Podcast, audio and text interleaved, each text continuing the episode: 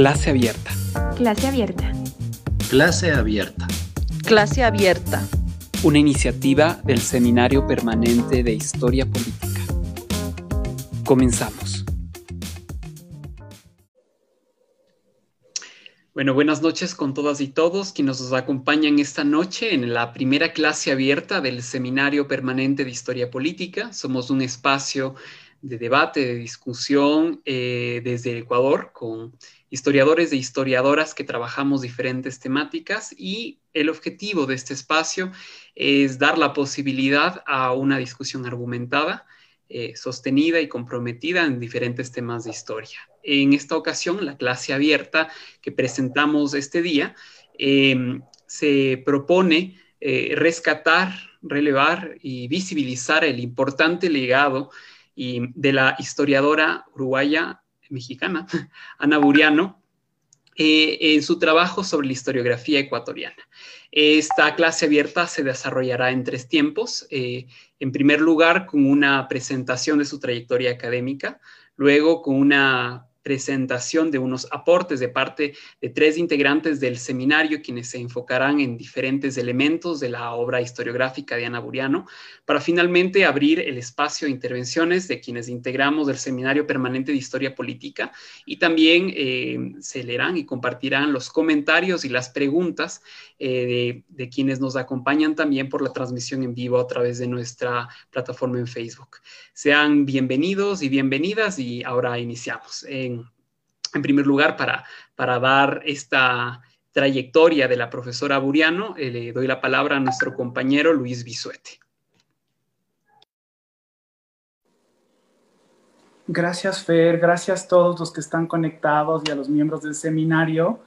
Eh, es un gusto poder eh, hacer esta primera clase abierta, sobre todo para evaluar y rememorar el legado de Ana.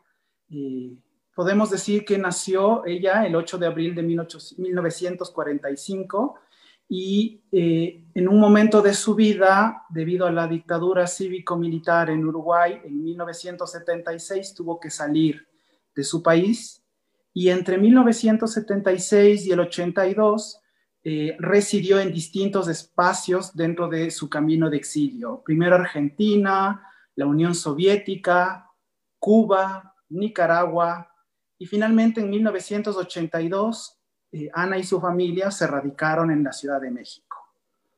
Entre 1988 y el año 2000 fue la directora de la biblioteca del Instituto de Investigaciones José María Luis Mora eh, y es en ese mismo periodo en el que entró a investigar a Ecuador y sus distintos temas históricos. Además, en la, década de 1990 visitó Ecuador y en resumen de su trayectoria podemos mencionar que es historiadora por el Instituto de Profesores de Artigas, licenciada en Historia por la Universidad Autónoma Nacional de México, cuya tesis y fue premiada con la medalla al mérito Gavino Barreda, maestra y doctora en estudios latinoamericanos por la UNAM. Eh, luego del año 2000 se incorpora como profesora investigadora del mismo Instituto Mora y pues, para resumir, pues su producción académica es amplia. Podemos decir que se dedicó a temas sobre exilio, derechos humanos, antropología forense y obviamente temas historiográficos ecuatorianos. Eh, como sus principales líneas al investigar a Ecuador está la historiografía del siglo XIX, el conservadurismo ecuatoriano, la prensa ecuatoriana y una historia cruzada a través de los actores entre México y Ecuador. De los libros que eh, se pueden destacar está en el año 2000 Ecuador, que es su primer escrito sobre, sobre el país, como parte de la serie Perfiles de América Latina del Instituto Mora, en el 2008 publicó su tesis doctoral bajo el nombre Navegando en la borrasca, construir la nación de la fe en el mundo de la impiedad, Ecuador 1860-1875. En el 2011, El espíritu nacional del Ecuador católico, artículos selectos de El Nacional. En el 2018, eh, se editó y se publicó después de su muerte Panorámica de la prensa en el Ecuador Garciano, construcción y cuestionamiento de una legitimidad política. Eh, además de eso, tiene varios artículos, capítulos, reseñas, eh, que pues, sería muy largo nombrarlos. Y para anclar eh, la trayectoria de Ana con este seminario, pues en el 2018 fue una de las que propuso que un grupo de historiadores se reúna en una un grupo o un seminario que estudia la historia política desde una afiliación interuniversitaria que no se limite eh, a alguna universidad, a una institución en específico, sino que convoque a varios historiadores jóvenes y con otra trayectoria más avanzada para poder establecer unos rumbos distintos para la investigación de la historia.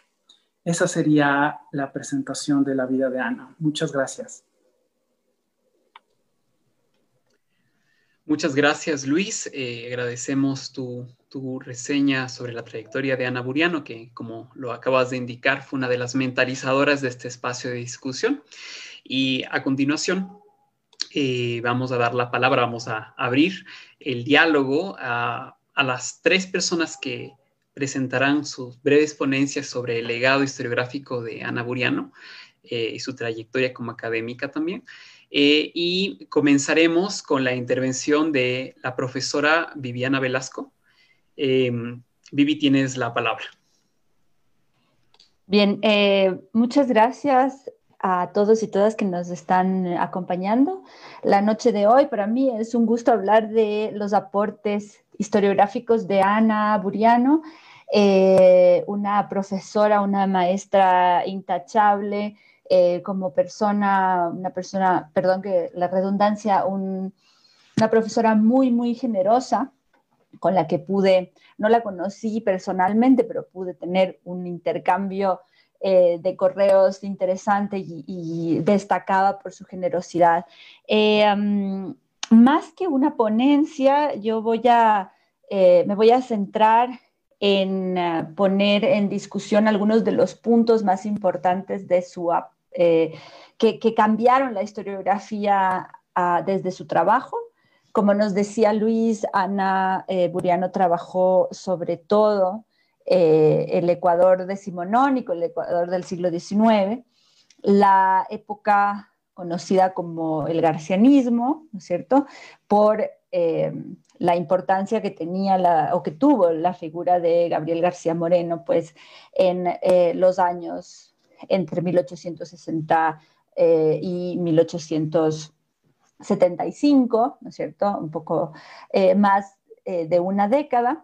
Eh, y eh, yo me quisiera centrar en algunos de los puntos transformadores de su visión, de su propuesta, eh, para dejarles además algunos puntos que puedan ser retomados en sus preguntas, en sus comentarios.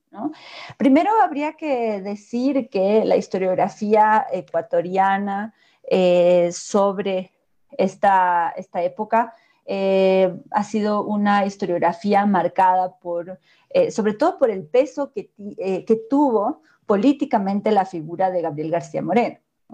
Em, creo que si preguntamos, hacemos una encuesta general de cuál es eh, el personaje o cuáles son los personajes más conocidos pues, del siglo XIX, sin duda va a saltar el nombre de Gabriel García Moreno y también la política conservadora a la que representaba. Em, una historiografía que se había formado, digamos, en el, mismo 19, que este es un punto que además Ana trabaja en un artículo eh, que yo les recomiendo mucho que lo lean, que se llama La construcción historiográfica de la nación ecuatoriana en los textos tempranos. Está en un libro coordinado por Guillermo Palacios, eh, que se llama La nación y su historia, América Latina, siglo XIX.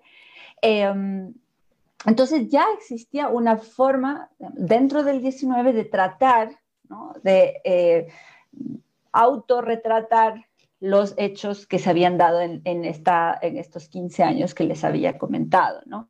La acción que, tuvo el conservadorismo ecuatoriano en la persona de Gabriel eh, García Moreno, ¿no? Em, quisiera en un momento referirme a, este artículo, que también tiene un aporte conceptual eh, muy interesante.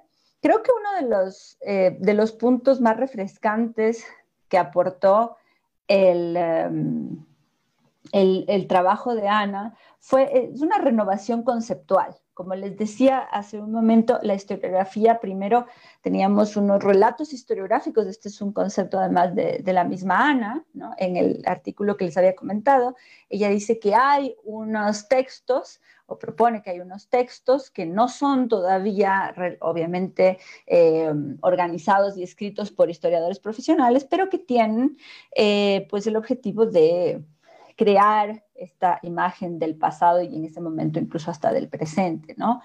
Eh, que son estos relatos historiográficos que marcan, que han determinado pues una forma de recordar los años del garcianismo y luego en los primeros 50 eh, años, eh, tal vez podríamos adelantarnos un poco más, los primeros 70 años de eh, la historiografía del siglo XX, pues el garcianismo fue como algunos, algunas sabrán, un, un, tema de disputa ideológica entre eh, los liberales y los conservadores. Y entonces la figura de García Moreno eh, se fue, o se, ha ido conformando, se fue conformando en estos años eh, de práctica historiográfica o de relatos historiográficos todavía no profesionales, pues dentro, ubicar a este personaje polémico en la discusión pro-liberal o pro-conservadora. ¿no?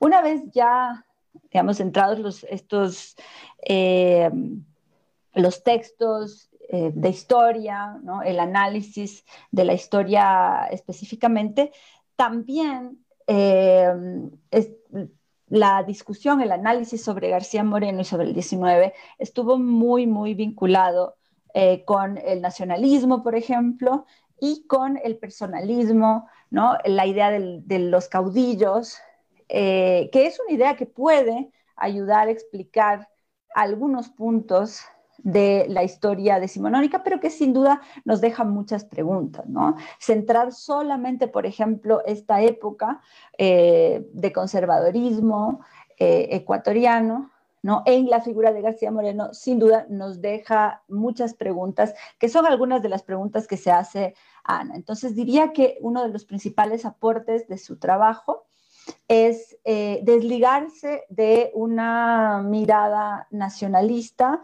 excepcionalista, en donde el caso eh, ecuatoriano del conservadorismo de García Moreno era único en la región y más bien lo que hace Ana es involucrar esta realidad ecuatoriana en una narrativa latinoamericana que hace que eh, este momento pues sea analizado e investigado con muchos matices. Yo diría que es una historiografía de los matices, ¿no? La, historiografía de, Ana. Eh, va muchísimo más allá de un análisis nacionalista. Eh, además, introduce el, o inserta sería una mejor palabra, el caso ecuatoriano, no solamente de García Moreno, sino de los círculos del conservadorismo, o sea, de los interlocutores que tenía este personaje en el estudio del pensamiento conservador latinoamericano. ¿no? Y entonces eso sin duda ya va a marcar y va a enriquecer las posibilidades de un análisis más profundo. Otro punto muy importante es que a Ana le interesó eh, y se puede ver mucho en sus trabajos, sobre todo en el texto que hablaba, que mencionaba Luis en su tesis doctoral, luego convertido en libro, eh, Navegando en la borrasca, eh, la, intención de, dilucidar la praxis política y sobre todo de, una vinculación entre la praxis política y el ideario conservador. ¿no? se hace preguntas desde el presente, ¿no? una de las una de las preguntas más eh, importante o la pregunta más importante del libro, eh, la pregunta desde el presente, es por qué los latinoamericanos del siglo XX eh, fuimos y somos tan incapaces de imprimir transformaciones trascendentales para la suerte de nuestros países, a pesar de haber sido gestados en escuelas que propugnaban el cambio. ¿no? Vemos que esa fue una, la, motivación de esta tesis doctoral para analizar el momento conservador entre 1861 y 1875 y eh, de manera matizada, ella dice incluso eh, eh, que va a caer en, lo que decía Bloch de ir a los orígenes para, investigar, pero al final en realidad es pensar y articular una, digamos, una constelación de actores y de posibilidades de acción que arman esta narrativa que nosotros ahora podemos, gracias a sus trabajos, eh, caracterizar como el conservadorismo eh, ecuatoriano, eh, durante el régimen de García Moreno. ¿no? También quiero oh, poner énfasis en que le interesaba mirar las tradiciones y la cultura política de las naciones latinoamericanas. también uno de los aportes que hace Ana en sus textos es reconocer la dificultad de la categorización ideológica en el momento que ella está analizando. Dice, sería mucho más fácil hablar del conservadorismo y del, liberalismo tal vez a finales de siglo, eh, porque en eh, los años 60, 70 se vuelve bastante complejo eh, determinar estos bloques monolíticos que podrían resultar como categorías, pues el conservadorismo y el liberalismo. Y lo que le interesa es, como les decía, en, esta historiografía de los matices, pues ver cómo los actores hicieron política, bajo qué prácticas, cómo se movieron en coyunturas complejas, cómo fundamentaron su actuación, eh, cómo formularon sus aspiraciones y deseos en el discurso, en fin, se trataba de atisbar apenas cómo la praxis se perfilaba en estas tendencias. ¿sí? Entonces, eh, espero que esta breve discusión metodológica pues les invite a leer sus trabajos. Eh, tal vez terminaría o quisiera terminar con algunos de los aportes del artículo que había mencionado antes sobre la construcción historiográfica de la nación ecuatoriana, porque muestra también en un capítulo del libro em, una síntesis de eh, cuáles son las, o cuál fue la dificultad de generar un discurso nacional sobre un pasado común, ¿no es cierto?, en el siglo XIX en un territorio regionalizado como el ecuatoriano, eh, por lo que hubo distintos eh, tipos de memorias, de historias de construcción, de historias sobre todo. Y yo creo que es un trabajo que les interesaría mucho, pues hace una revisión de por qué y qué textos de eh, estos relatos historiográficos fueron elegidos para funcionar como historias nacionales durante los distintos periodos del 19. ¿no? Eh, tal vez ya para hacer la ultimísima conclusión, decir que el gran aporte de Ana pues, fue eh, complejizar la historia política, entender la praxis política relacionada con el discurso y darle una eh, profundidad en el, análisis en donde las personas, el estudio del accionar de los agentes, pues está en vinculación con sus círculos, con sus condiciones de posibilidad y con los matices propios eh, de la época. Me voy a quedar aquí para respetar el, tiempo y le doy la palabra pues, a, mis demás compañeros. Eh, muchas gracias, Vivi. Em, en este momento damos la palabra a nuestra compañera Katiuska Aguirre, que continuará con, con la presentación. Katy, por favor. Listo. Buenas noches a todos los que nos acompañan a través de nuestra, la primera clase abierta del seminario. Eh, el tema que yo voy a tratar esta noche va a ser, está relacionado un poco al, a, cómo Ana Buriano entendió el garcianismo, cómo ella eh, lo trató a través de sus diferentes textos y por qué es importante su aporte en este sentido. Entonces, bueno, eh, en los diferentes textos eh, desde los que Ana aborda las diferentes temáticas, diferentes aristas del garcianismo, ella siempre en esta primera parte de los escritos donde uno habla del estado del arte, del estado de la cuestión, por así decirlo, ella siempre enmarca que la historiografía ecuatoriana que se ha, eh, que se ha dedicado a estudiar el periodo garciano o la figura de Gabriel García Moreno ha sido muy... Mm, eh, eh, ha estado siempre entre dos polos, ya sea de los buenos, los que exaltan la figura de García Moreno, los que lo ven como este, este santo, esta persona que tenía que subir a los altares, el gran salvador y creador de la nación ecuatoriana, y del otro lado está eh, los que lo ven como este, eh, como este villano, como el santo del patíbulo que diría Benjamín Carrión.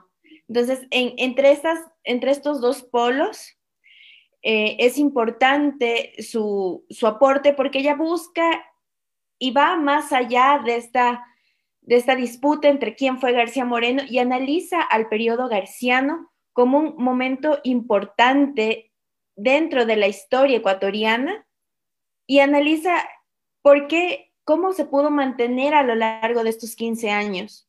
Entonces, ella no se centra en un solo texto, se centra en diferentes momentos, en diferentes cuestiones, lo ve desde diferentes puntos de vista entonces, eh, eh, lo va viendo ya sea eh, desde el diario El Nacional, que, es un, el que era el periódico oficial al que ya estudié mucho, igual revisa los epistolarios, también se dirige a, las biografías, ya sea la de Manuel Galvez, la de Robalino Dávila, a la Mora, también a textos de Mayhuasca, y lo más importante es que también inserta el garcianismo dentro de un contexto latinoamericano, lo va teniendo con sentidos dependiendo de eso. Entonces, ella usa mucho comparaciones, por ejemplo, de la situación que pasaba México, el México de Maximiliano, y lo compara, por ejemplo, con las intenciones del protectorado francés que tuvo García Moreno. En este sentido, es muy importante cómo Ana se trata de desmarcar o de desligar un poco de esta figura de García Moreno como el gran artífice de todos esos 15 años, para más bien ver eh, tanto la política de García Moreno como lo político de su mandato, cómo García Moreno tuvo que ir, em, tuvo que ir construyendo, tuvo que ir cambiando. En, uno de sus textos ella habla que si algo se puede destacar de todos estos 15 años de garcianismo es la movilidad del proyecto, cómo fue de un, de un paso a otro para sostenerse en el poder.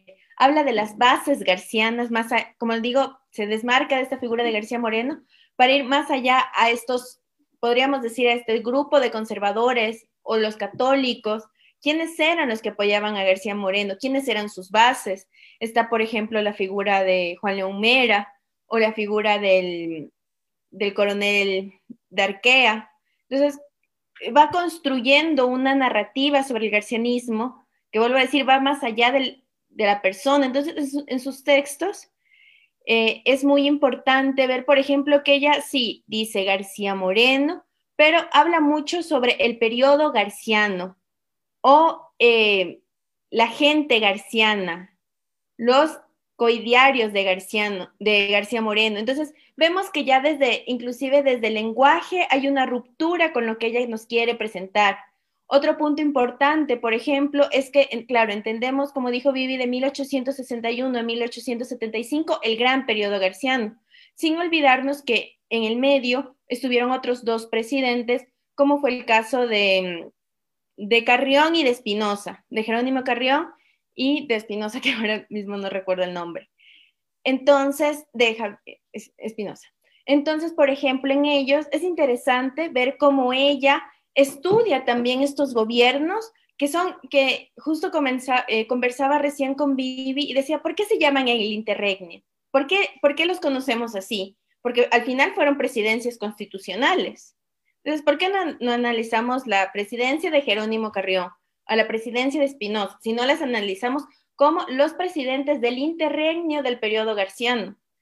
Pero entonces Ana se vuelca a estudiar, a estudiar sus presidencias, a estudiar, por ejemplo, las elecciones de 1868, más allá de esto del gran periodo garciano. Obviamente ella dice que no se puede desmarcar de García Moreno porque era la figura imperante de la época, pero trata de estudiar más allá, irse de esa figura y, ese es el aporte. Cuando ella estudia estas elecciones de, 1800, de 1868, ella va y analiza también cuáles fueron los quiebres, las continuaciones que hubieron tanto en los gobiernos de Carrión y de Espinosa, y dónde, dónde se alejaron y por dónde seguían unidos al camino de García Moreno, y por qué después García Moreno los llamó a esos grandes traidores, por decirlos así.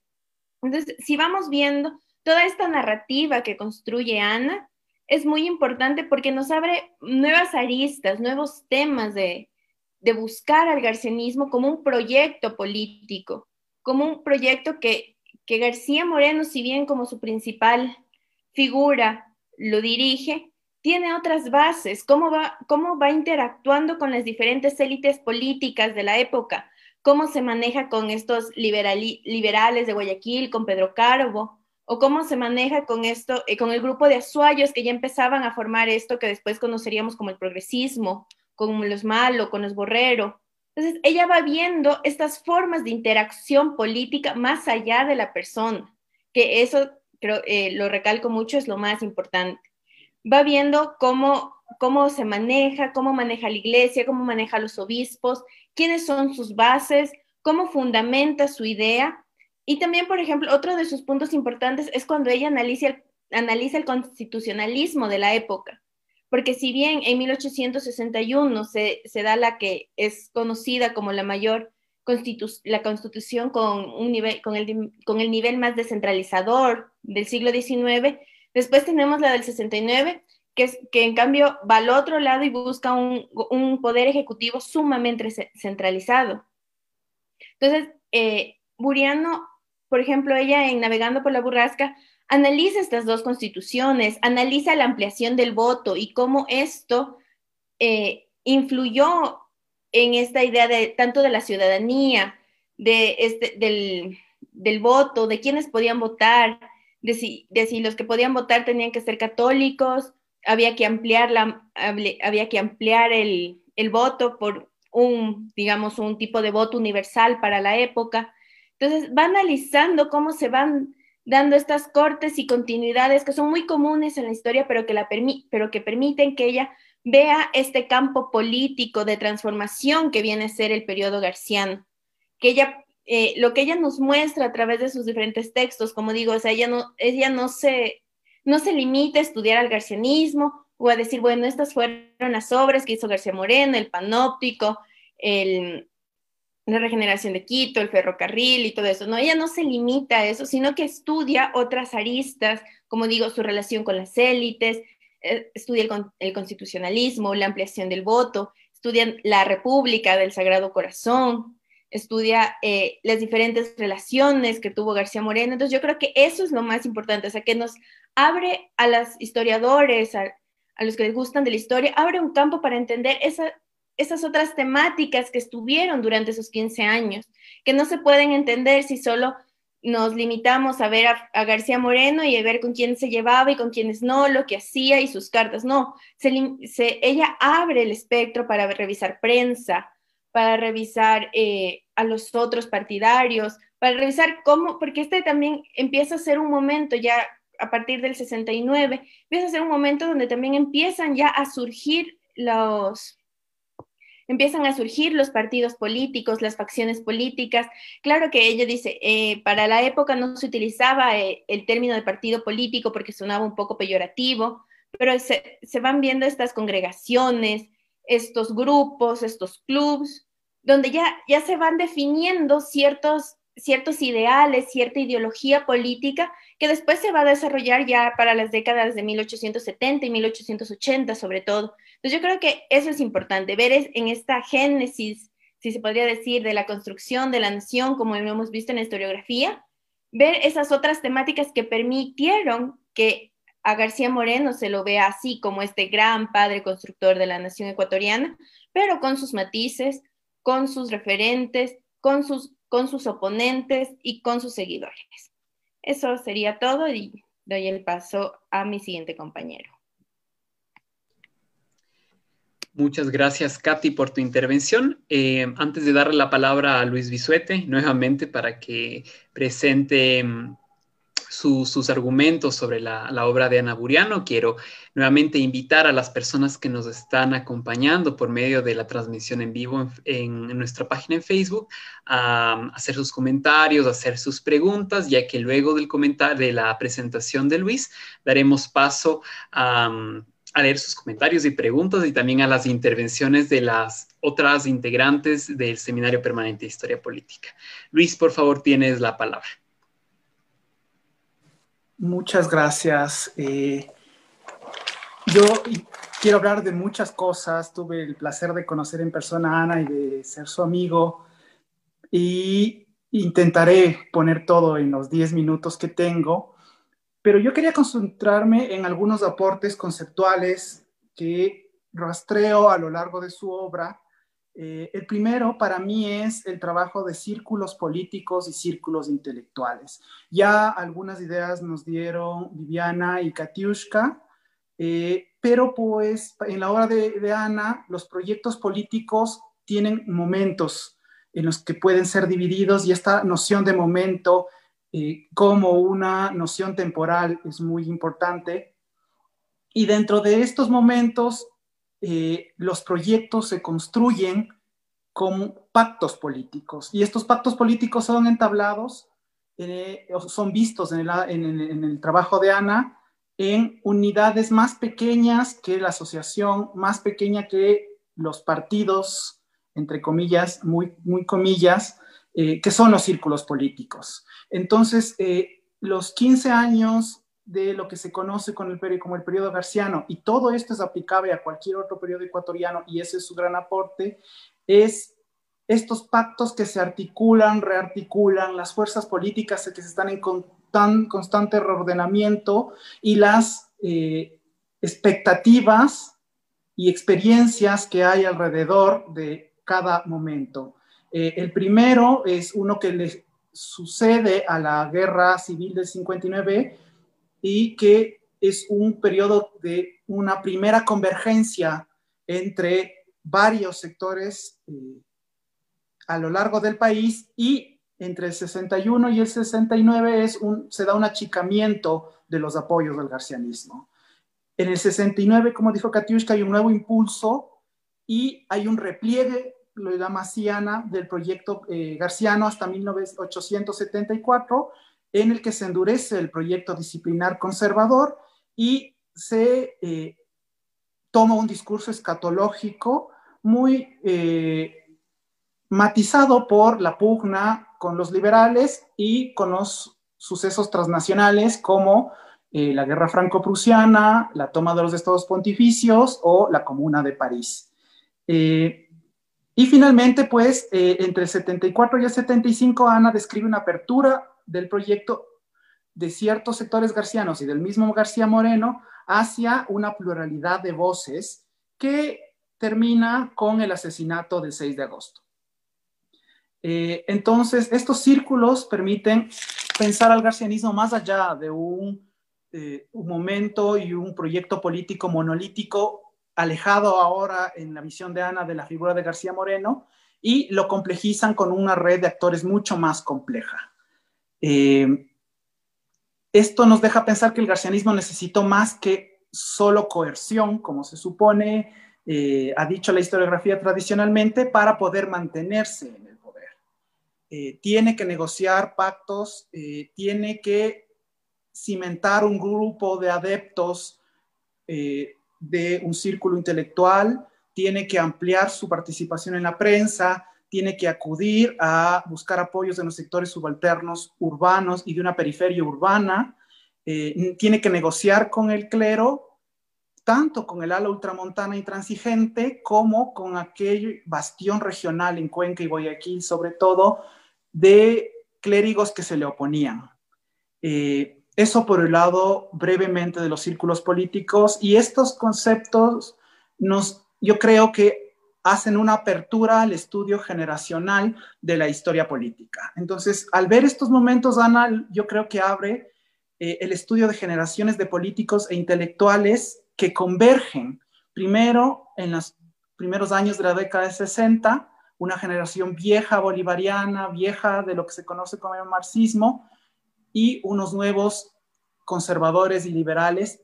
Y veremos una vez más en la década del 70, 73, 75 más o menos, que es lo que empuja al cambio plural del, proyecto garciano, una un nuevo cambio generacional eh, en el que los garcianos ya son los viejos políticos y emergen unos nuevos eh, políticos, sobre todo opositores. Entonces, una vez más, esta apertura al estudio generacional político es aplicable a todo el siglo XIX, entonces ese es otro gran aporte. Eh, otro, un tercer aporte es la acción política de la prensa en su libro, en su último libro de la panorámica de la prensa en el Ecuador garciano, y algo ya presentado en Navegando en la Borrasca y en el Espíritu Nacional, en el que rompe la visión de una prensa espejo, que es simple reflejo de los debates legislativos o entre el Ejecutivo y sus opositores, y presenta a Ana a la prensa como un actor político que interviene en las elecciones, que interviene en la construcción de la ciudadanía, en la articulación de sociabilidades, en la definición de ideologías, en los cambios y readaptaciones de los proyectos, y en la rearticulación de identidades políticas. Entonces, estaba esta prensa articulada con una nutrida producción de otros impresos eh, que en los que también indaga Ana y nos da idea de los artífices de la prensa, impresores, redactores, eh, editores, que tenían su propia postura política desde que el periódico, antes de que el periódico salga, incluso entre al impreso también se aproxima a los consumidores, quiénes lo leían, cómo podía los leído, cómo se los repartía, que esa es la tercera arista, una circulación y sus formas de, eh, circulación con agentes, con suscriptores, eh, algo bastante nutrido y muy eh, nuevo en la historiografía ecuatoriana, pues la prensa ha sido un mero uso, ha tenido un mero uso testimonial. Ana dice que, y cito, para el historiador, la prensa es fuente infinita y enciclopédica, pero fundamentalmente actor político que introdujo el movimiento a la escena, que promovió y proyectó desde las grandes propuestas políticas hasta las más pequeñas y sensibles gustos y sentimientos que se movían en distintos entornos sociales. Eh, en ese sentido, eh, si todavía tengo tiempo, quería ver si es que eh, abordaba un último poco conocido que se llamaría la movilidad transnacional de los actores. En este, Ana rompe eh, su típico estudio del garcianismo y se aboca al último cuarto del siglo XIX. yo he tratado de reconstruir esto a partir de tres textos, esta última parte, uno, un demonio mexicano en las montoneras de Alfaro, aventuras de un mexicano en Centro y Suramérica y alimentando la disidencia. Eh, analizó la pesquisa no solamente al garcianismo en el contexto mundial y no solamente a las redes transnacionales de la prensa y la circulación eh, de impresos, sino también a la circulación de actores.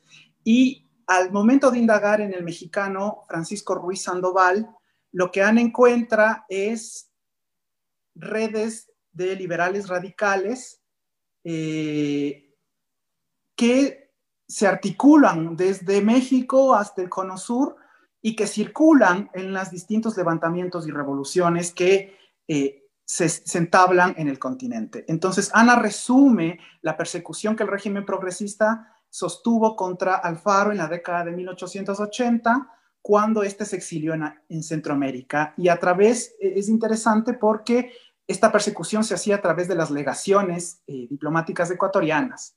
En Centroamérica eh, hay un espacio de convergencia del radicalismo latinoamericano y en el que de algún modo se encuentran Alfaro, otros intelectuales, militares y este eh, personaje, Ruiz Sandoval, que una vez que Vargas Torres es asesinado, derrotado y asesinado en 1887, pues es reclutado por Eloy Alfaro. Entonces, Ruiz Sandoval, una vez que pisa Ecuador, hace que el escenario del litoral norte, que llamaba Ana como una región, eh, se, básicamente se ponga, ponga frenéticas a las autoridades. Su cabeza tiene precio, eh, los espías y los funcionarios están eh, moviéndose, el obispo Schumacher alerta sobre el peligro de este sujeto radical, en palabras de él, obviamente, por una faceta muy interesante, ya que era un antiestadounidense convencido, un anticlerical, y obviamente sus servicios también tenían precio, pero pues generalmente militaba con los radicales. Entonces, Ruiz Sandoval es el ejemplo de una comunidad política continental estructurada alrededor de la masonería eh, y es un actor que muestra redes revolucionarias y que vivió una época de transición entre el predominio de la vía revolucionaria y otra que se institucionalizaba alrededor de la ciudadanía pacífica, desarmada y el voto. Entonces yo esperaba que estas, esta, este, este, esta revisión muy, muy, muy breve de cuatro grandes aportes eh, conceptuales y em, empíricos del trabajo de Ana eh, puedan dar oportunidad a preguntas y a comentarios de mis colegas. Muchas gracias.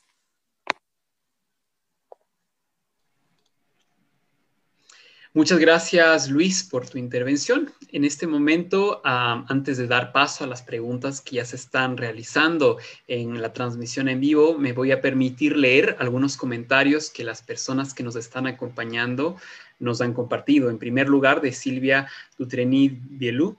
Eh, felicidades por este reconocimiento, Ana Buriano. Eh, Leo Saldumbide nos dice, excelente espacio en la página Historias también. Gracias por dedicar una clase abierta a una autora tan importante en la historiografía ecuatoriana y latinoamericana. Y nuevamente Silvia Dutreni, eh, emocionante advertir una y otra vez el aporte de Ana a la historiografía y cómo lo recogen las jóvenes generaciones. Felicidades nuevamente por el espacio conmemorativo. Y tenemos una primera pregunta de, parte em, de Leo Saldumbide para Luis. Eh, y nos, pregunta, eh, ¿podrías profundizar en los aportes metodológicos que Buriano sustenta para entender a la prensa en un sentido más estratégico y complejo? Y mm, tal vez Luis si nos puede ayudar con respondiendo esta pregunta para darle luego la palabra a nuestro compañero Alejandro López que también quiere intervenir.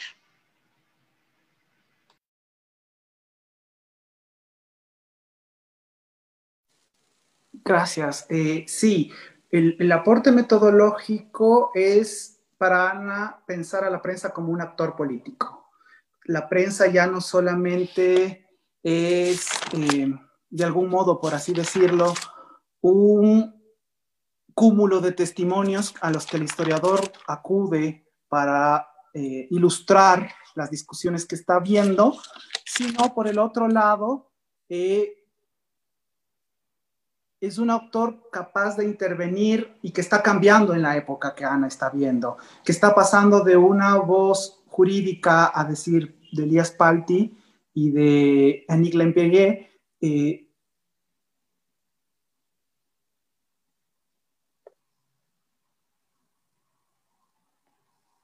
eh, entonces, eh, esta prensa tiene una articulación de lo que se llama los artífices, y estos artífices construyen discursos, eh, los mismos periódicos, eh, eh, el aporte de Ana es romper con esta idea de que el periódico habla por sí solo, que, o que el periódico simplemente es un artículo ahí que salió como producto de algo.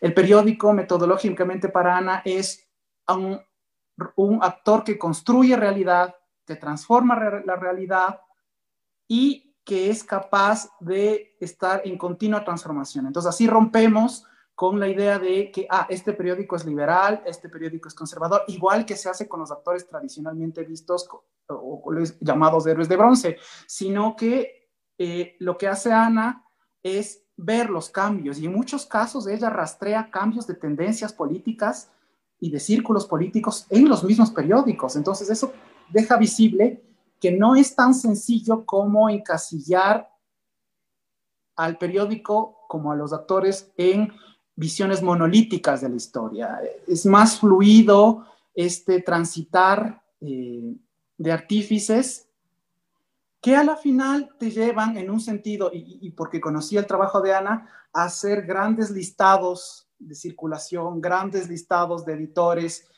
de suscriptores, eh, hasta la más, Ana era tan meticulosa que hasta la más referencia, la referencia más mínima en una crónica, eh, podía, se daba el lujo de revisarla y, y, alimentar con ella la base de datos que tenía sobre los periódicos. Panorámica de la prensa es un trabajo de 70 periódicos y eso si no contamos el Nacional, que es un trabajo monumental eh, en el que Ana se arma una visión del mismo cambio en la prensa y en el que ella puede ver que el garcianismo tercia en la opinión pública y que no es este ente que controlaba, que había momentos en los que establecía mayor coerción, sí, pero que de algún modo tenía y estaba obligado a participar con sus propios periódicos y de algún modo y en, en algunos momentos dejar que la oposición se manifieste eh, públicamente. Gracias. Muchas gracias, Luis. En este, en este momento eh, le damos la palabra a nuestro compañero Alejandro López. ¿Qué tal? Un saludo, muy buenas noches con todas y todos. Simplemente para profundizar o, hacer un comentario a partir de lo que Luis también había dicho, ¿no es cierto? Y, y, de pronto también de la pregunta justamente de Leonardo respecto al papel de la prensa. Y ahí está este acápite de, de sus escritos, ¿no es cierto?, sobre el, el ensayo combativo, de alguna manera, de eh, lo que plantea Ana Buriano. Y creo yo que metodológicamente hablando, lo que hace ella es establecer redes, ¿no es cierto? Entonces, decir qué periódico o qué intelectual o qué ensayo corresponde a tal o cual tendencia y con eso va generando este entramado político también, ¿no es cierto? Entonces, creo que es bien interesante en ese sentido y más que nada, pensando en la vigencia del pensamiento, la creatividad de la autora, eh, para mí ha sido muy, muy decidor como alguien que no, no conoce la historiografía del 19 más allá de los estudios de pregrado de pronto. Eh, la relectura que ella hace de los autores y cómo va eh, creativamente justamente develando algunos, algunos aspectos. A, mí me llamó mucho la atención pensar, ¿no es cierto?, la configuración política de, de, Quito y del Ecuador en la creación de los artefactos de la nación, justamente con una élite eh, erradicada, ¿no es cierto?, por el contexto político de la época. Y finalmente pensar que la relectura de la autora nos ayudaría a tener este pensamiento crítico, ¿no es cierto? Yo veo una vigencia muy importante en relación a lo que estamos discutiendo en la actualidad en, muchos espacios, ¿no es cierto? Lo que es la libertad de prensa, lo que es el, eh, cómo también al ser la prensa y los... Eh, pensadores y los escritores de la prensa, actores políticos, como también van diseñando una visión de la realidad en torno al uso de la historia. Entonces yo creo que eso es fundamental en el día en el día a día y no con esta función, ¿no es cierto?, de aprender de los errores del pasado, no me refiero a eso, sino más bien a, la generación de un pensamiento crítico para analizar los discursos y los actores y quienes producen el conocimiento y sobre todo en relación a la historia. Eso nada más. Muchas gracias. Muchas gracias, Alejo. Eh, también aprovecho para seguir leyendo los comentarios de las personas que nos, acompañan en la transmisión. Milton Luna Tamayo dice felicitaciones por el espacio de aprendizaje de la historia, qué bien. Manuel Ignacio Carrasco Vintimilla dice felicitaciones, siempre hay algo nuevo bajo el sol. No conocía a la autora y los jóvenes se lucen. Y hay una pregunta también, una nueva pregunta para Luis, eh, de David Ancha Luisa. Dice, por favor, Luis, ¿podrías bosquejar brevemente la composición de los círculos intelectuales? Me imagino que podríamos hablar de círculos intelectuales a favor y en contra del proyecto de modernización católica del garcianismo. Luis, nuevamente una pregunta para ti. Gracias. Eh, sí, es, complejo como lo ha trabajado Katy, eh, cambian eh, para esbozarlos brevemente, en el 61, después de la guerra, Ana propone que el garcianismo convoca a casi todos los sectores y a muchos de ellos regañadientes por el miedo que había de la disolución del Ecuador después de, un conflicto armado que tenía y que llevó al país a tener cuatro gobiernos eh, de algún modo.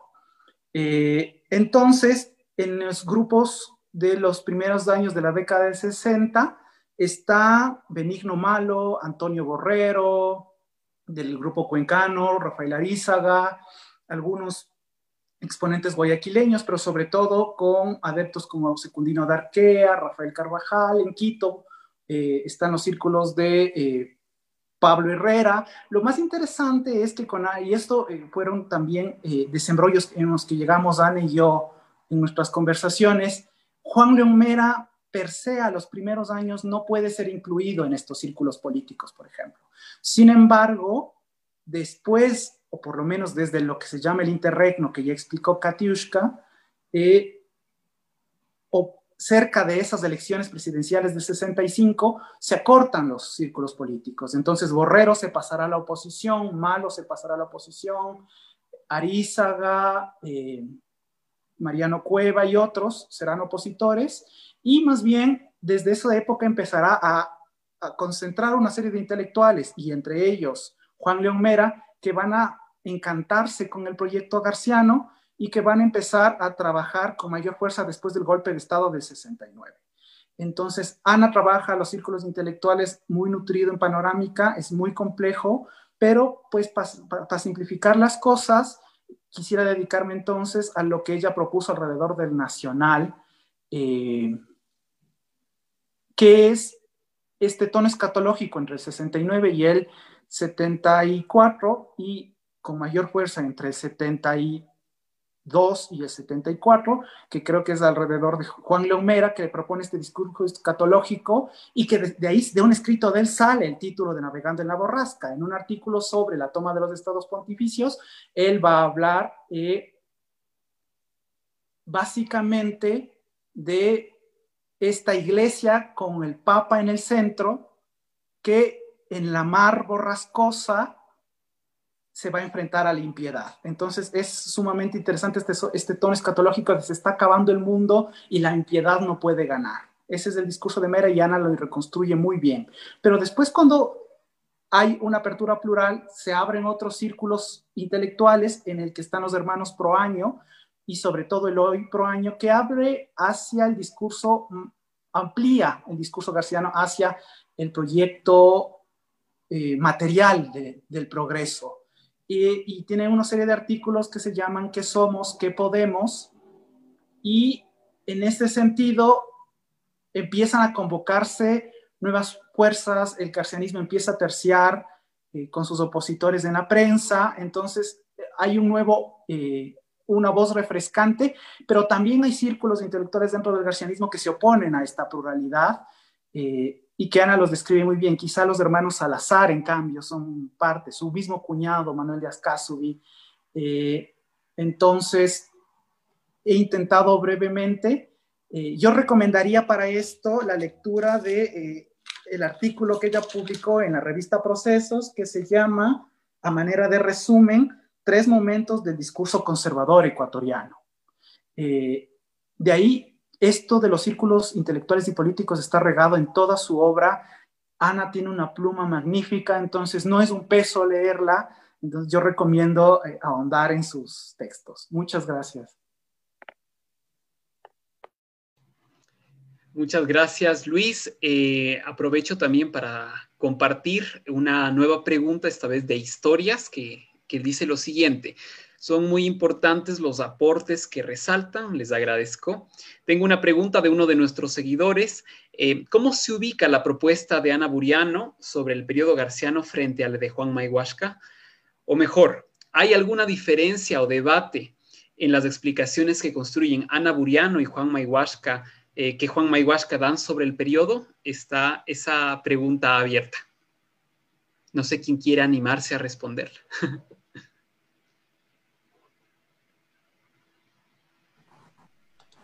Ah, yo sugiero que puedo dar una primera respuesta parcial yo y después Viviana, que trabaja historiografía. Eh, lo que podríamos decir es que se concatenan eh, de algún modo.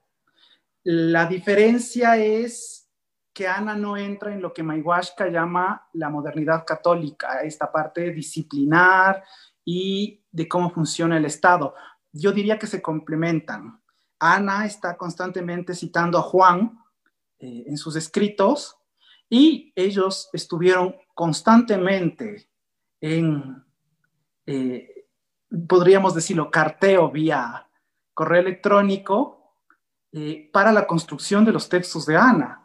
Entonces, yo creo que para Ana, el trabajo de Juan Mayhuasca fue un gran punto de partida desde el cual hacer ella su propuesta y no sentirse tan sola o a veces el historiador siente que está desubicado cuando propone algo nuevo, pero ya con la propuesta de Mayhuasca, Ana se sintió, yo diría, segura frente a interpretaciones que se habían hecho antes, eh, no muchos años antes de 1994, cuando Juan propone uno de sus primeros textos eh, sobre el tema. Entonces, eh, yo creo que sí, más bien, si es que vamos a repensar el conservadurismo y si vamos a repensar el garcianismo,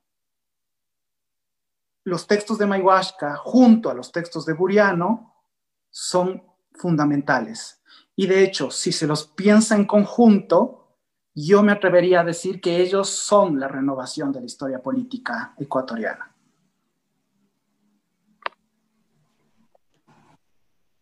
Bien, eh, acojo pues la sugerencia de Luis para responder. Yo creo que sobre, eh, sobre el aporte de Juan Mayhuasca podríamos hacer otra clase abierta también.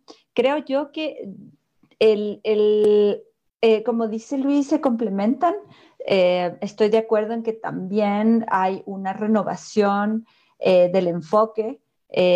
lo que podríamos decir es que tienen distintas miradas de un objeto de estudio que es lo suficientemente complejo como para elegir distintos lados. en su trabajo más clásico, Juan Mayhuasca en Historia y Región, lo que hace es más hacer un análisis un poco de, mayor aliento, ¿no? Entonces creo que en ese sentido eh, el aporte del análisis del garcianismo eh, abre, como decía Luis, una primera, una primera forma distinta de trabajar eh, un momento de construcción del Estado. ¿no? Eh, si bien Ana, eh, por supuesto que está trabajando la historia política en una dimensión súper compleja, súper abierta, como, como, decía antes, una constelación, me parece que Mayhuasca lo que hace es también mirar las relaciones estatales en, por ejemplo, la vinculación de la población en las dinámicas económicas, y también una diferencia, que no es realmente una diferencia, sino que es más bien otra mirada eh, que, a la que va a poner énfasis Mayhuasca, es la presentación de eh, este análisis de una propuesta de, una, de un tipo de república particular eh, que estaba planteando pues García Moreno. ¿no? creo que ambas, ambas lecturas se podrían sin duda complementar. Eh, obviamente habría que eh, no solamente leer eh, el texto de Historia y Región, el capítulo de, Juan Mayhuasca, sino también complementar con sus últimas investigaciones en donde el análisis, como digo, es mucho más específico porque Juan Mayhuasca lo que quería también era hacer una mirada bastante más amplia de la construcción del Estado Em, y bueno, podremos hablar después sobre la particularidad de la modernidad católica. Eh, yo justamente tengo una pregunta para más tarde sobre eso. Gracias. Muchas gracias Vivi y Luis por la respuesta. En este momento eh, daré la palabra a nuestra compañera Ágata Rodríguez que tiene una pregunta y, seguidamente a nuestra compañera Rosa María Mantilla que también quiere pronunciarse. Gracias, Fernando. Eh, muchas gracias. Eh, en primer lugar, felicitaciones por sus intervenciones a todos los colegas. A mí me gustaría hacer un comentario y una pregunta para Viviana. El comentario sobre la, sobre la obra de, de Ana Buriano en cuanto al exilio, a mí me llama mucho la atención, sobre todo porque ella tiene un doble papel ahí como historiadora y como poseedora de esa memoria al haber vivido eh, el exilio.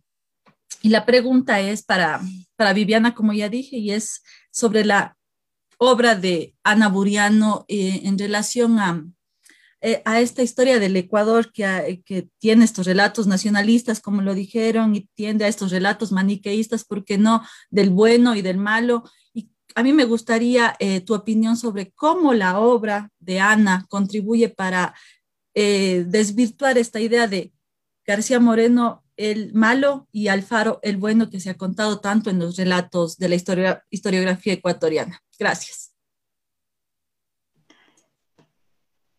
Gracias, querida Agata, por tu pregunta.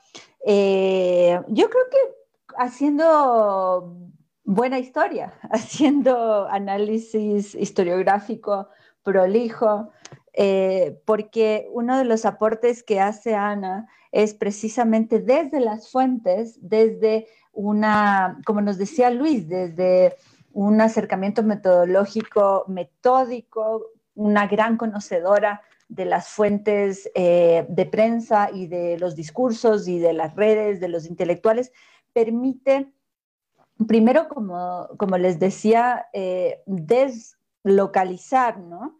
El, eh, un, análisis que venía, digamos, de una pregunta o de, una de, un presente de construcción del Estado ecuatoriano. ¿no? Creo que ahora no es necesario pues, ser extranjero para escribir sobre una, historia no nacionalista, ¿no? Eso creo que queda claro.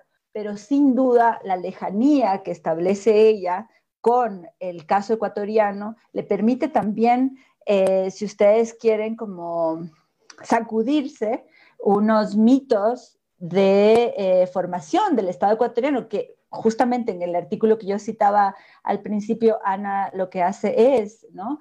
situar esos discursos que habían puesto o que habían descrito distintos pasados, ¿no? Entonces yo creo que podríamos decir que es esta, esta alejamiento, el hecho de que eh, no haya estado tan imbuida, no haya crecido con estos mitos eh, históricos, con este pasado, eh, que generalmente se reproduce, podría ser uno de los, de los factores, pero más que eso, más que, esa distancia, yo creo que es su prolijidad en el trabajo, su, una metodología, como les decía, que va o ha identificado o identificó conceptos a partir de una revisión profunda del contexto. ¿no? Eh, y luego entender la época, eh, perdón, entender el caso dentro de la época y entender el caso dentro de unos movimientos globales, eh, intelectuales y políticos, pues sin duda refresca a, quienes creo que nos interesa ir más allá de o, sopesar esa idea de que la historia debe ir construyendo esos sentidos nacionalistas, sino que más bien lo que decía Alejandro, ¿no? Lo que nos tiene que eh, propiciar es el carácter crítico de todos los factores de la praxis política, de toda la negociación, de todas las dificultades e incluso de, los, eh, de las emociones, de los sentimientos de, eh, que la coyuntura va provocando. ¿no? Y sin duda yo siempre digo, el siglo XIX es un siglo de muchísima incertidumbre, pero de muchísimas posibilidades. ¿no? Entonces ahí eh, yo creo que su metodología es, es su capacidad de hacer buena historia, pues permite y ha permitido ponerle matices a, un discurso de la excepcionalidad ecuatoriana o incluso a tomar partido ¿no? entre estas dos figuras que han sido construidas pues con, fines políticos y hacer una, a usar eh, la historia como una herramienta del conocimiento.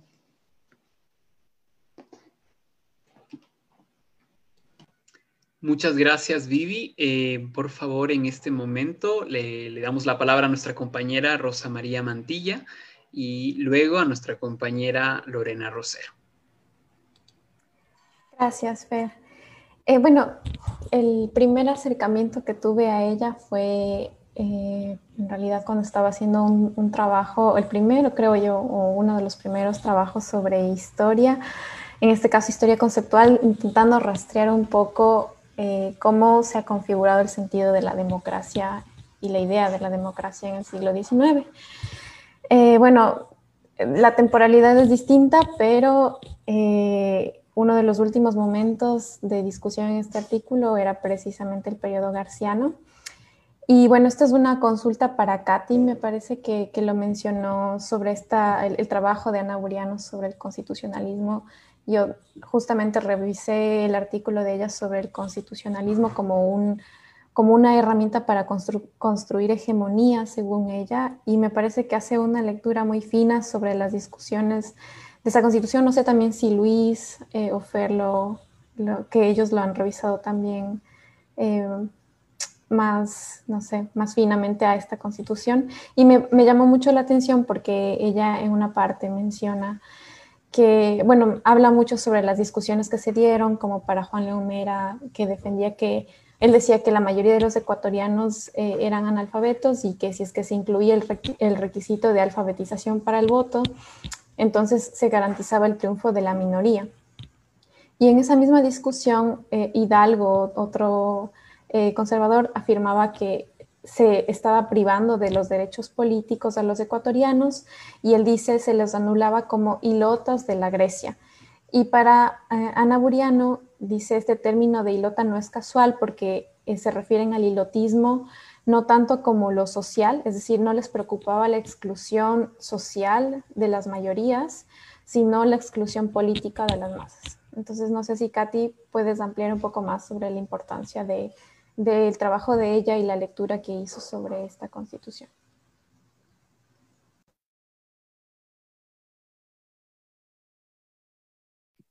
Listo. Gracias, eh, por tu pregunta.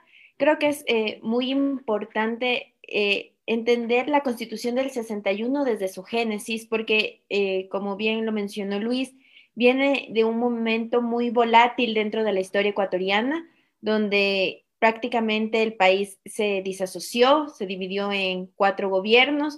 Entonces, esta constitución del 61 es, viene, viene a ser un nuevo pacto eh, para el Estado ecuatoriano, un nuevo pacto donde las élites ya regionales, provinciales, se buscan unir y decir, bueno, estuvimos al punto de dejar de existir como país, entonces, ¿qué hacemos?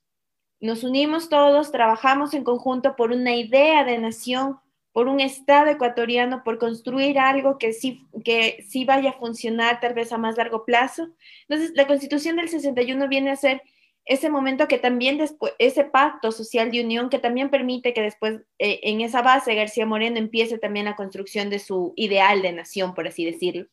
Entonces, eh, en esta constitución del 61 se debate mucho el voto, porque eh, como lo mencionaste, Rosy, es un punto importante ver a quiénes ampliábamos, a quiénes se ampliaba el voto. Por ejemplo, es importante que ya eh, para, eh, en la convocatoria de las elecciones de quienes iban a ir a, estas, a, este, a la Convención Nacional de 1861, ya, por ejemplo, García Moreno, que ya se había como consolidado como el líder del país, llama, por ejemplo, a que ya no se vote eh, que las regiones, que las tres grandes distritos que todavía persistían para esa época, Cepase, Quito, El Azuay y Guayaquil, envíen delegados de, eh, de manera igualitaria, todos envían el mismo número, sino se cambia una base poblacional y por provincias. Entonces, cada provincia, de acuerdo al número de habitantes, tenía sus representantes dentro de la Convención Nacional. Eso ya marca un hito importante.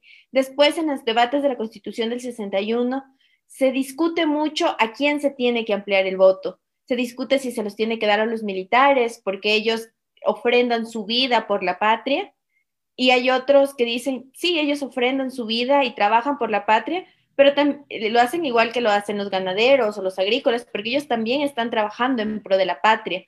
Se habla de, si se les tiene que dar a las personas que tienen eh, capacidad económica o no, o si se los tiene que dar a los letrados o a los iletrados, a los que sirven a la patria o, y se empieza a discutir quiénes sirven a la patria, quiénes son los iletrados, quiénes son las personas que tienen dinero.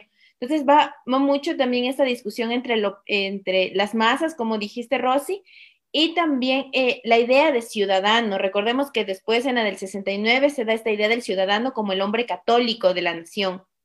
Pero en el 61 se discute también porque también se cambia la forma de elección. Antes del 61, eh, habían las juntas de electores, entonces eh, los ciudadanos, los que podían votar, iban a estas juntas de electores y elegían quienes quienes iban a representarlos en esta junta de electores y los electores eran los que, eh, los que escogían a las personas que iban hacia las diferentes convenciones nacionales. Sin embargo, ya en el 61 se da ese quiebre y se da ya no solo un voto que se viene a conocer como el voto universal, que, que no llega a ser tan universal, obviamente, para en esa época, pero se viene ya a dar un voto directo. Entonces la persona iba, redundando, directamente a escoger quién quería que lo represente en la Convención Nacional.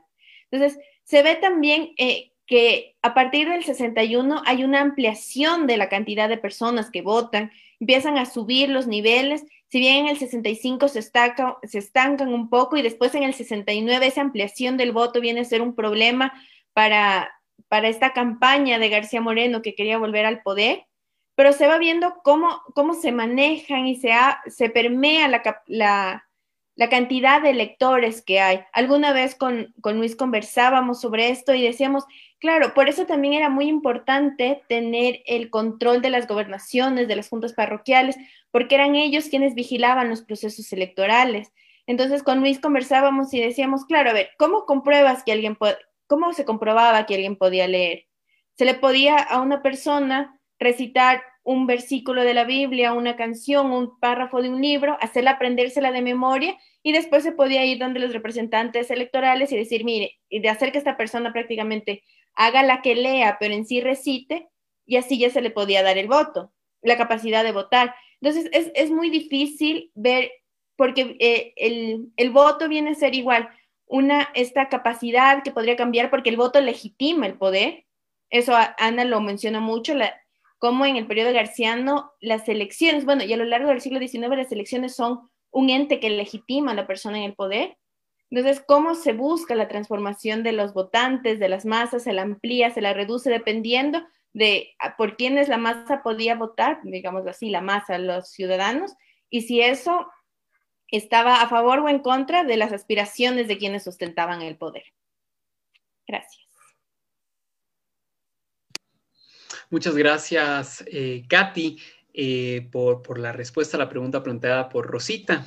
Eh, por favor, ahora le damos la palabra a nuestra compañera Lorena Rosero, que también quería intervenir. Lore, por favor. Muchas gracias. felicitaciones a los colegas por sus intervenciones. Qué lindo espacio.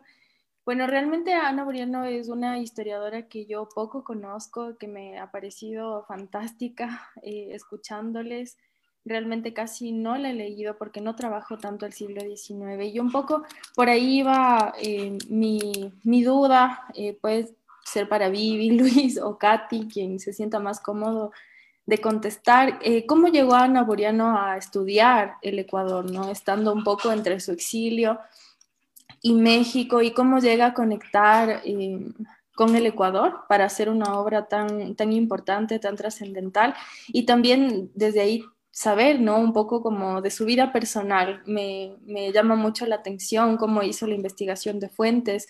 Quienes hemos investigado en, archivos para hacer una obra tan importante y tan rica en fuentes, eh, es necesario, ¿no? Un copioso trabajo del archivo, estar ahí, eh, ir todos los días, procesar esas fuentes. Entonces me quedo un poco pensando en eso, ¿no? En cómo fue su vida un poco más personal y su relación con Ecuador.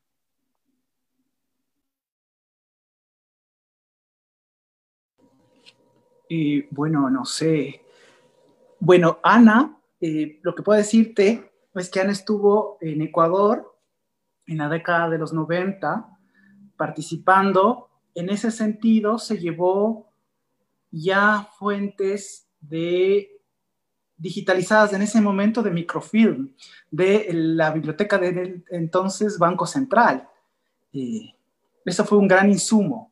Otros insumos les llegaron desde la Biblioteca del Congreso en Estados Unidos. Eh, y los restantes les llegaron, se los envió la Biblioteca Aurelio Espinosa Polit eh, desde, desde allá, desde Quito. Y con ese corpus Ana logró manejar. También tenía redes de colegas con los que si había una fuente sumamente necesaria eh, con la que podía trabajar, eh, pues se los pedía y, se los, y, ellos se los mandaban.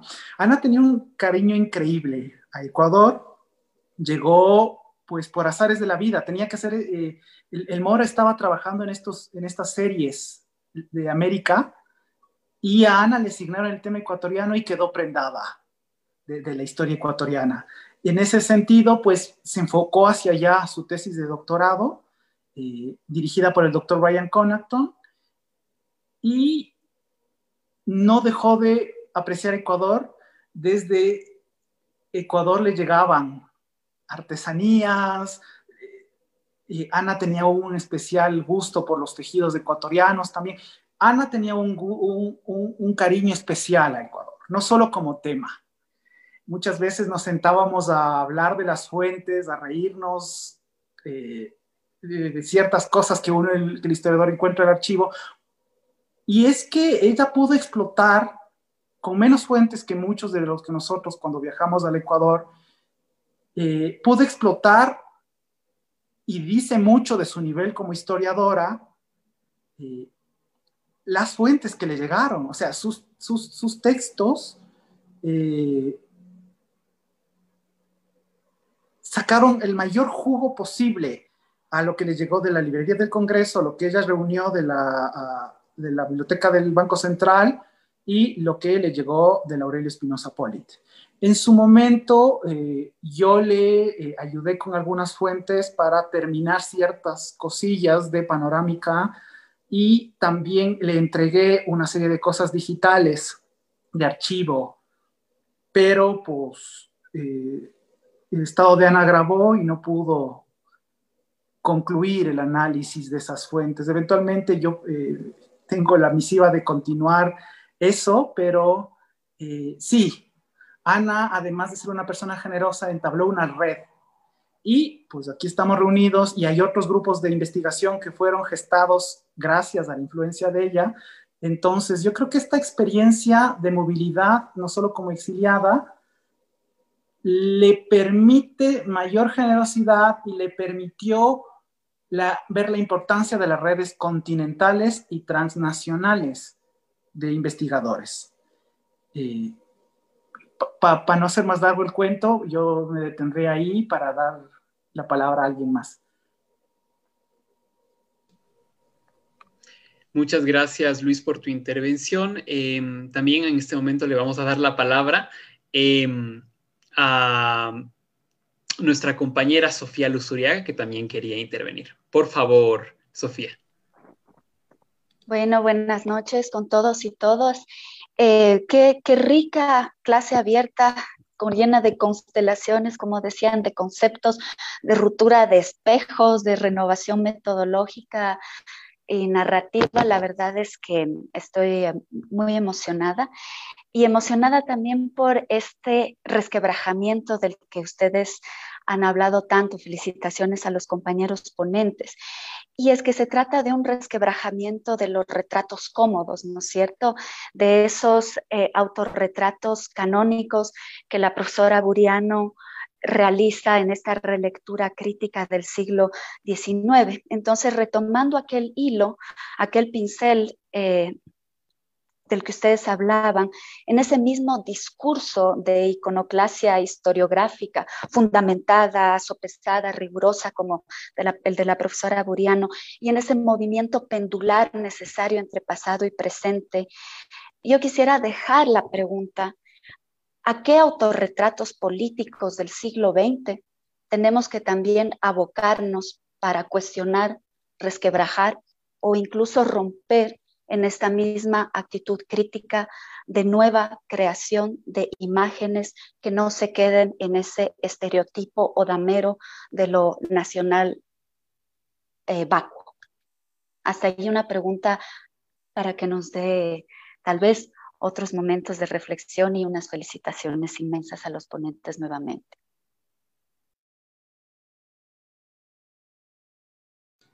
Muchas gracias, Sofía. En este momento me permito también leer unos comentarios y unas preguntas antes de pasar ya, eh, en honor a la hora, a un espacio de cierre con palabras finales de nuestros compañeros y compañeras. Eh, un comentario de Iván Rivero. eh, que nos dice, buenas noches, quiero compartir que tuve el privilegio de cursar en mi formación como historiador una asignatura con la doctora Ana Buriano. No me dedico al estudio del Ecuador ni del exilio a la memoria, pero me llena de emoción escucharlos a todos ustedes en reconocimiento a tan grande historiadora, tan grande persona. Les saludo y felicito desde México. Y también el comentario pregunta de Francisco Javier Romero Muñoz, que dice, interesante, y me nacen las preguntas, ¿se puede creer en un libro de historia escrito por un político? En nuestro país hay muchos políticos llenos de ideologías que se han dedicado a escribir libros de historia. ¿Serán imparciales? Eh, en este momento, eh, nuevamente siguiendo el orden que se estableció al inicio, eh, abro la palabra para que quienes han compartido sus apreciaciones y análisis sobre la obra de la doctora Naburiano puedan también hacer un comentario final.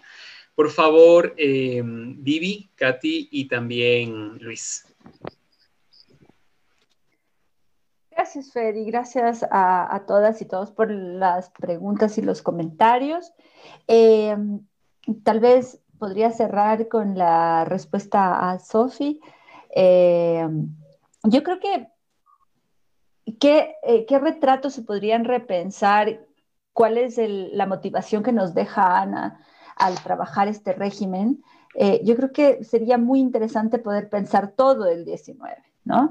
El ponerle dimensión, tres dimensiones a esos retratos que generalmente son... Eh, bidimensionales, ¿no es cierto? O que son, em, los vemos solamente de manera personalista, ¿no? El siempre poder hacer conexiones, poder juntar, hacer redes y pensar que detrás de la gestión de un político eh, siempre va a haber condiciones de posibilidad que pasan por lo económico, que pasan por em, incluso por las mismas estructuras eh, de, desigualdad y también por negociaciones de, eh, de otros grupos sociales que no necesariamente van o que están en los tres poderes del Estado, sino que están por fuera, pero que también están construyendo este modelo político.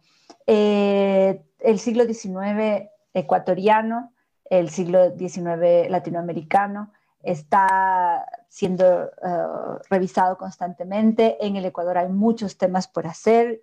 Eh, creo que motivarnos del trabajo de Ana, a mí me pasa cada vez que la leo, digo, ay, por ahí, por ahí debería ir el camino, ¿no? Poder ir conectando estas visiones más eh, regionales, preguntas más amplias, que no vayan solamente, o que renueven la idea de hacer la historia política, que indudablemente también luego nos va a ayudar a cambiar o, a, transformar la, noción sobre la política misma, ¿no? sobre este espacio, sobre este campo de transformación, de acción.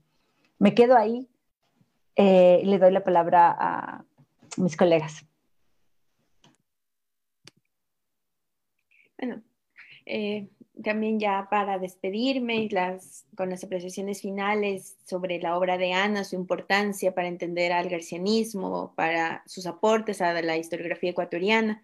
Creo que es eh, muy importante todo lo que ella trabajó, como dijo Luis, creando estos círculos de investigadores, estas redes donde ella podía compartir los eh, y obtener también las fuentes para ella poder realizar sus trabajos. Entonces, eh, yo, por ejemplo, ya a un nivel más personal, yo llegué a la obra de, de la doctora Ana Buriano hace aproximadamente un año y a mí que me interesa mucho, eh, sobre todo la constitución del 61 y los primeros años de la, del garcianato. Entonces, eh, yo la leía y como dijo Vivi, también pensaba por ese es el camino, por ahí debería ir por ahí se tiene que investigar las apreciaciones que hace ella sobre la constitución del 61 y ese como momento donde se empiezan a cimentar ya lo que va a ser después el proyecto garciano, creo que son muy importantes y deben ser retomados todas estas aristas que ella plantea para eh, despersonalizar el, el periodo de 1861 a 1875, no solo como la época de García Moreno, sino la época de los, garcianos, de los, conservadores, de las peleas entre los liberales, los conservadores, los verdaderos conservadores, los progresistas de la SUAY y todo eso. Entonces yo creo que es muy importante para entender y complejizar la historia política de este Ecuador del siglo XIX. Eso sería todo. Muchas gracias.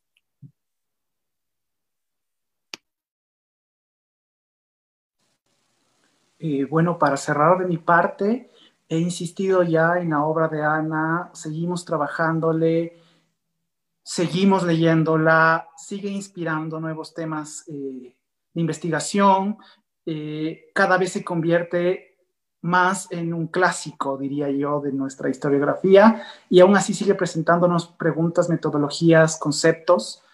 Y yo quería más bien cerrar lo mío diciendo que es, o sea, su experiencia eh, es la experiencia de alguien que se movilizó por el continente y fuera de él.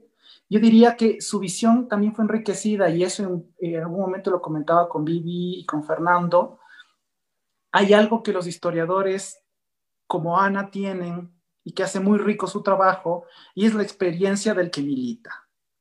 Eh, su transitar del Uruguay, Argentina, Cuba, Nicaragua, eh, la Unión Soviética, le llenó de experiencias como ser humano y eso obviamente se trasluce en su trabajo como historiadora. Eh, no podemos olvidar en qué contexto estaba la cosa. Además, no sé si está conectado o sigue conectado. Uh, un saludo a Iván Altesor, que es su esposo y con quien transitó este camino ella. Eh, era una argentina que estaba a puertas de la dictadura y que terminó con dictadura. Era una Unión Soviética eh, que todavía estaba en plena Guerra Fría. La Cuba comunista la vivió Ana. La Nicaragua después del triunfo sandinista, lo mismo. Entonces, Ana es un personaje bastante interesante y todavía nos hace falta profundizar en la relación entre su vida y su trabajo, pero lo que yo puedo decir es que lo nutrió y nos ha permitido tanto a los historiadores desde el análisis del Uruguay, México y Ecuador enriquecer nuestra historiografía y desde las otras ramas interdisciplinarias que ella trabajó, derechos humanos, antropología forense y exilios. Todo ese material es riquísimo eh, y yo creo que debe circular más en Ecuador. Eh, esa sería mi intervención final. Muchas gracias. Muchísimas gracias, Luis, por tus palabras, también a, a, Vivi y a Katy que nos, que nos dieron sus interesantes intervenciones y a todos quienes y todas quienes han eh, participado de este, de este evento. También me permito complementar un poco lo que ha dicho Luis para hacer también un cierre de este espacio de discusión y de formación sobre la pregunta que nos hizo Francisco Javier Romero. De cierta manera, Luis lo ha dicho, una parte de la riqueza del trabajo de Ana Muriano tiene también con su militancia. Eh, Francisco nos preguntaba si eh, tantos políticos que se han dedicado a escribir libros de historia son imparciales. Finalmente, la historia, tanto por sus actores como quienes la, la escribimos, no somos imparciales, tomamos partido. Y tal vez lo importante en ese sentido es tener la capacidad, cuando estamos leyendo estos libros, estos, estos espacios de reflexión de historiografía, por ejemplo, poder discernir los lugares de enunciación desde los cuales estos políticos eh, que hacen historia eh, están escribiendo estos textos. Y también como historiadores tener la capacidad y la honestidad y ética académica de transparentar nuestros lugares de enunciación. Eso creo que es fundamental también. Y entender que la historia, tanto al momento de construirla como al, momento de leerla es un, y, de escribirla, es un proceso vivo que tiene que ver con quienes somos los seres humanos, actores sociales que estamos buscando y luchando por la transformación, al menos desde posiciones de militancia y de compromiso político. Eh, Nuevamente agradecemos a todas y todos quienes nos han acompañado en este espacio de reflexión. Eh, les invitamos a estar pendientes de lo que desde el Seminario Permanente de Historia Política realizamos. Somos un espacio de reflexión, también de difusión de la historia. Tenemos varias iniciativas que son eh, interesantes y que les invitamos a que estén pendientes, por ejemplo, desde el archivo, donde compartimos eh, algunos, algunas piezas y documentos eh, y fuentes primarias que pueden ser de interés vinculados al tema del mes. Cada mes tenemos un tema de discusión específico. También la sección de Te lo recomendamos, donde hacemos pequeños análisis y recomendaciones de, de obras históricas e historiográficas. La sección debates, donde hacemos discusiones sobre los temas del mes o temas que aparecen en la coyuntura desde una perspectiva histórica. Voces de la Historia, donde recuperamos el pensamiento de algunos historiadores e historiadoras que han influenciado la construcción historiográfica contemporánea específicamente desde la historia política, y esta nueva sección con la que inauguramos clase abierta, que esperamos que se pueda repetir muy pronto, donde trabajamos con mayor detalle los los aportes historiográficos de, importantes historiadores e historiadoras. Les invitamos a escribirnos, eh, a encontrarnos en nuestra página de Facebook y también al correo sphistoriapolitica.gmail.com. Estaremos muy gustosos de poder compartir con todas ustedes, todos ustedes. Eh, antes de que me olvide, hubieron dos, dos últimos comentarios que son de Eduardo Lockbig. Dice, Ana fue mi asesora de tesis en la UNAM, la admiro y la extraño mucho y eh, de Jorge Daniel, eh, Jorge Daniel Vázquez que dice excelente, felicitaciones a los ponentes y saludos. Nuevamente, muchas gracias por acompañarnos, les pedimos que estén pendientes y esperamos encontrarnos en una próxima ocasión.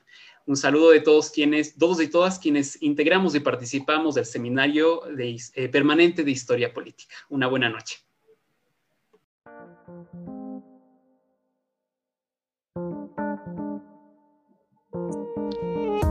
Clase abierta. Clase abierta. Clase abierta. Clase abierta. Desde el Seminario Permanente de Historia Política, agradecemos tu presencia. Nos vemos en la próxima clase.